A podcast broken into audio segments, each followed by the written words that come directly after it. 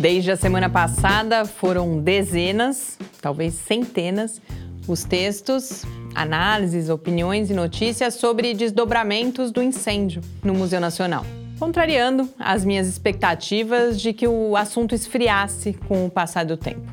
Por isso é sobre essa cobertura que eu, Mariana Pezzo, falo nessa edição de Mídia Ciência, repetindo pela primeira vez um mesmo tema em duas colunas consecutivas. Mídia e Ciência. Resumo semanal comentado das principais notícias sobre ciência e tecnologia do Brasil e do mundo.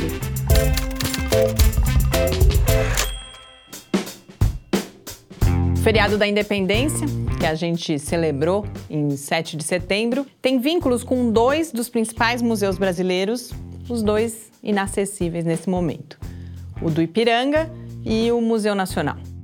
Como mostra uma matéria da Folha de São Paulo, o brado retumbante de Dom Pedro I não recebeu muita atenção naquele 7 de setembro de 1822, quando nem apareceu nos jornais. A Folha pondera que a independência não foi uma conquista individual, mas um processo que se desenrolou nos anos seguintes no Palácio Real da Quinta da Boa Vista, sede incendiada do Museu Nacional, onde viviam os imperadores. As negociações foram até 1825, quando Portugal assinou o Tratado de Reconhecimento da Independência. A matéria da Folha foi a única que eu encontrei que aproveitou o 7 de setembro para resgatar a memória do Palácio de São Cristóvão. Mas não foi a única sobre o Museu Nacional.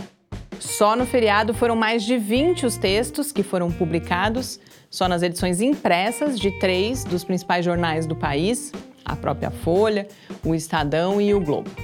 Nos dias seguintes, eu identifiquei quase 50 outros textos nesses mesmos jornais. Entre os diferentes olhares para o incêndio, continua em destaque o jogo de empurra em relação às responsabilidades, com várias tentativas explícitas de caracterizar a UFRJ, que é responsável pelo museu, como uma instituição ineficiente e dominada por interesses partidários em detrimento do bem público. O contexto eleitoral explica em parte essa tendência. Mas o anúncio no dia 11 da criação de uma agência brasileira de museus, que esvaziaria funções da UFRJ, também ajuda a reflexão sobre os motivos por trás dessa desconstrução da gestão da universidade. Um outro assunto que recebeu grande atenção foi o processo de reconstrução do museu. Além disso, a tragédia, como geralmente acontece, fez com que vários outros museus brasileiros e as suas condições precárias de manutenção e segurança virassem pauta.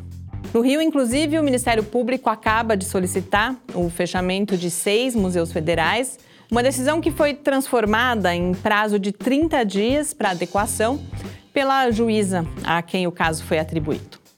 Essa última notícia ilumina a visão imediatista que, em geral, reina no Brasil quando um problema ganha visibilidade e os gestores são questionados e instados a criar as condições para a solução.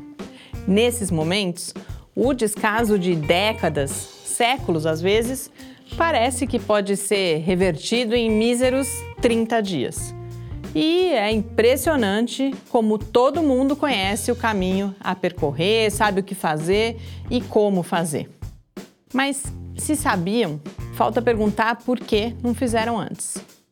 Uma dessas soluções mágicas é a tal Agência Brasileira de Museus, a ABRAM, mais uma decisão arbitrária do governo de Michel Temer. Em que a ABRAM vai ser diferente do IBRAM, o Instituto Brasileiro de Museus, que ela deve substituir. Há, além disso, uma polêmica sobre a origem dos recursos, que deveriam vir do orçamento destinado ao chamado Sistema S, contra o que o Sebrae já se rebelou. Mas, mesmo independentemente dessa polêmica, nos cabe perguntar por que não tentar aprimorar o IBRAM se isso for necessário? E também, se o dinheiro existe, por que ele não foi usado antes? A gente sabe a resposta. Porque nenhum dos caminhos apontados até aqui é real, sério e comprometido com algo além da tentativa de criar uma cortina de fumaça ante um assunto tão indigesto na véspera das eleições. Se depender da mídia, não vai ser difícil ter sucesso nessa empreitada, já que o anúncio da Abram foi feito praticamente sem crítica. Além disso, no dia seguinte à notícia, estranhamente caiu de forma drástica o número de matérias relacionadas ao Museu Nacional. Mas vamos aguardar as cenas dos próximos capítulos, já que na semana passada eu fui um pouco mais pessimista do que devia e torço assim para estar tá errada de novo. A gente se fala na semana que vem.